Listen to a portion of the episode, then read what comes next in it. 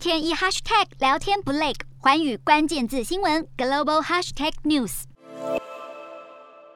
中国在俄乌情势中一直保持低调保守立场，不认俄罗斯入侵的事实。对于乌克兰的处境，更是没有太多的议论。外界一再质疑中国默许俄罗斯侵略行为。不过，中国近期的态度似有调整。外交部长王毅不但表示中国愿意担负俄乌之间的协调者角色，更承诺对乌克兰提供人道援助。今天的国际新闻评论就是要来谈谈：中国真的态度转变了吗？还是另有盘算呢？中国一再对外为俄罗斯缓颊，认为俄罗斯入侵是。迫于对安全的要求，就是北约及欧美国家的军事布阵，让俄罗斯不得不出手来力保自己的国家安全。所以，中国在一开始就提出，欧美国家应该给俄罗斯具有约束力的安全保证。言下之意，以中国的立场来看，除了支持俄罗斯的诉求之外，更是期待以外交谈判的方式来化解冲突。俄乌情势发展变化迅速，普丁不但先承认乌东地区独立，并以维和名义出兵进入乌克兰，旋即又以特特殊军事行动展开对乌克兰的全面性攻击，俄乌果断的军事动作不但引来国际社会的挞伐与制裁，更是出乎中国的意料之外。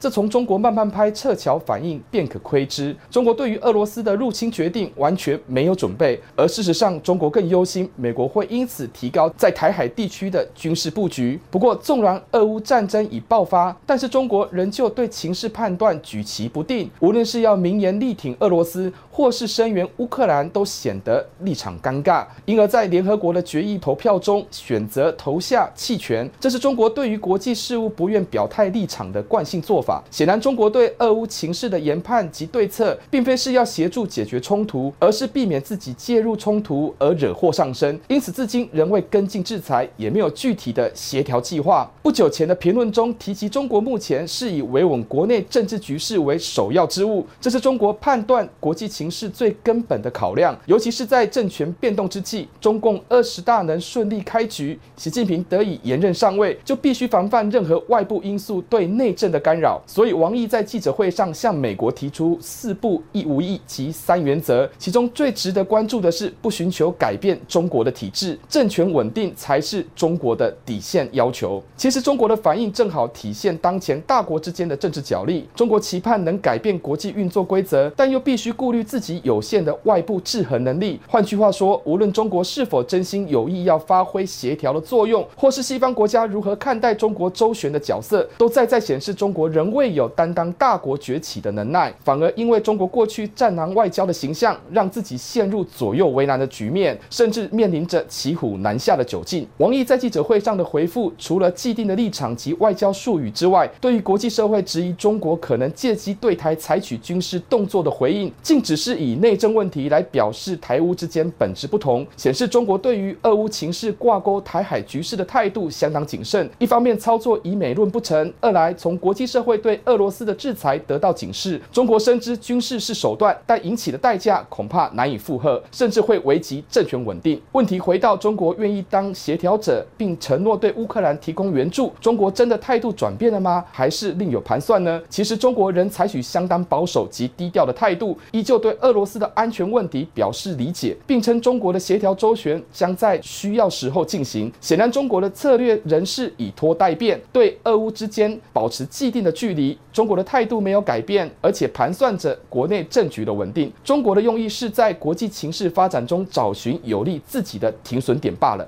Hello，大家好，我是环宇新闻记者陈静。你跟我一样非常关注国际财经、政治与科技趋势吗？记得追踪环宇关键字新闻 Podcast，以及给我们五星评级，更可以透过赞助支持我们哦。